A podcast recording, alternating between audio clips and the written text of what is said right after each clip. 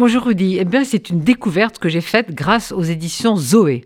Abraham Cahan, le petit fiancé, qui est un court roman suivi d'une nouvelle qui s'appelle Circonstances au pluriel et c'est traduit par Isabelle Rosenbaumas. Alors, un petit mot d'Abraham Cahan parce que peut-être vous le connaissez pas plus que moi, j'en avais jamais entendu parler. Il est né en 1860 en Lituanie, il a émigré à New York à 22 ans et il y est resté jusqu'à sa mort en 1951.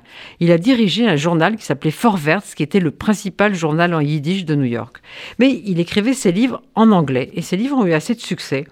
Le petit fiancé est sous-titré Récit au pluriel du ghetto de New York. Et c'est en effet ça qui est délicieux, cette société euh, du Lower East Side, ces juifs d'Europe centrale qui ont fui les pogroms, mais qui se sont rassemblés dans le même quartier pour tenter de préserver leur tradition et leur identité. Alors là, il y a une jeune fille de 20 ans qui s'appelle Flora.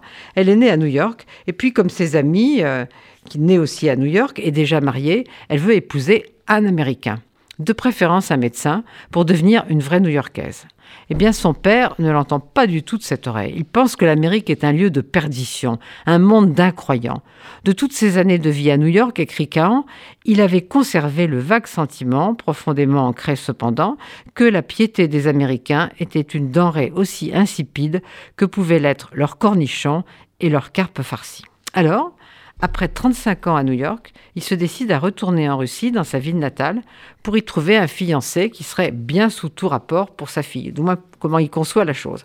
Et il revient avec un jeune talmudiste timide. Évidemment, sa fille Flora le déteste d'emblée, elle hurle que jamais elle ne l'épousera. Pourtant, le père les oblige à se fiancer.